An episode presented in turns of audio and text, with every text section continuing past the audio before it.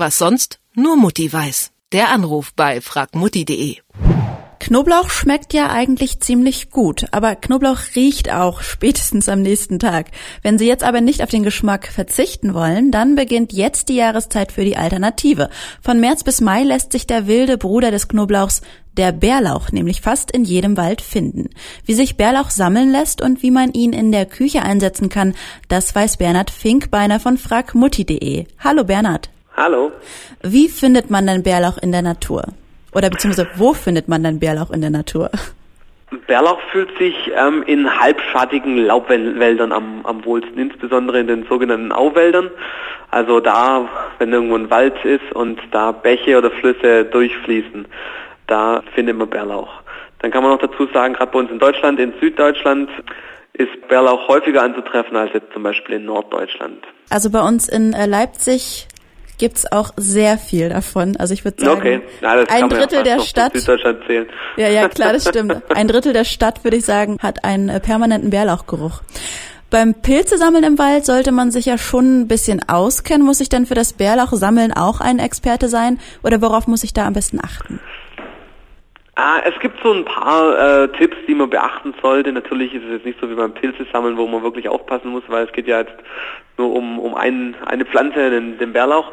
Wichtig ist zu wissen, dass die Blätter von der jungen Pflanze am besten schmecken. Also wenn der schon blüht und die, die Pflanze sozusagen schon ein bisschen älter ist, dann schmecken die Blätter nicht mehr ganz so gut.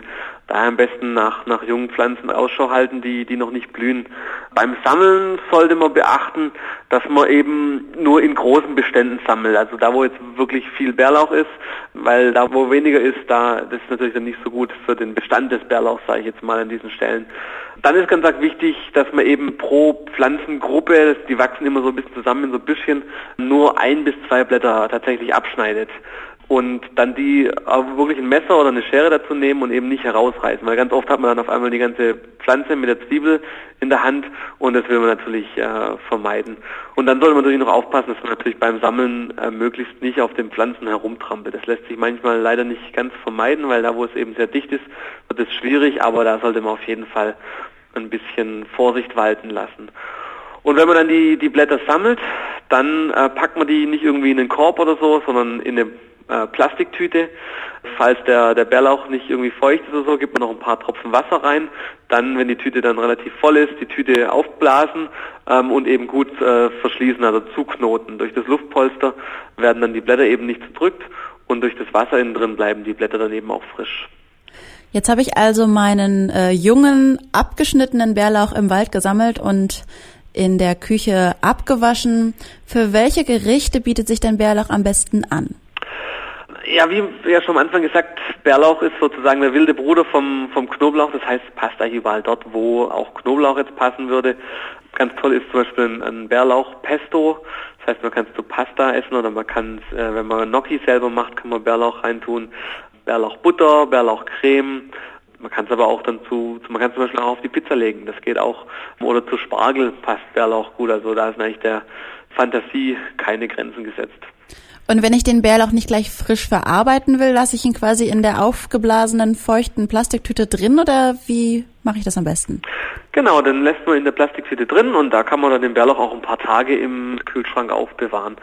Klar, das schmeckt natürlich frisch am besten und wenn man sich jetzt die Mühe gemacht hat, so den Bärlauch zu sammeln, dann ist es natürlich auch die beste Idee, sich dann mit einem mit frischem Bärlauch sozusagen zu belohnen. Man kann theoretisch auch noch den Bärlauch einfrieren. Was man nicht tun sollte, wäre jetzt den Bärlauch zu trocknen. Da geht dann doch irgendwie viel vom Geschmack und von den Wirkstoffen verloren. Gibt es denn jetzt noch Tipps oder ähm, Qualitäten des Bärlauchs, die man außerhalb der Küche nutzen kann? Ja, so Bärlauch wird auch eine ähnliche Heilwirksamkeit, sage ich jetzt mal, zugesprochen wie, wie Knoblauch, weil eben beide Pflanzen sehr verwandt sind und viele gleiche Inhaltsstoffe haben. Das heißt, äh, Bärlauch wirkt zum Beispiel anregend oder antibiotisch ein bisschen, krampflösend, schleimlösend, entzündungshemmend, also all diese, diese Wirkungen, die man auch irgendwie vom Knoblauch irgendwie so ein bisschen kennt oder vielleicht da, es da auch Produkte, sage ich jetzt mal, gibt, die verspricht man sich auch vom Bärlauch. Von März bis Mai ist Bärlauchzeit, was man beim Sammeln beachten muss und wo sich der wilde Knoblauch so einsetzen lässt. Das hat mir Bernhard Finkbeiner von fragmutti.de verraten. Danke, Bernhard. Sehr gerne. Was sonst Nur Mutti weiß. Der Anruf bei fragmutti.de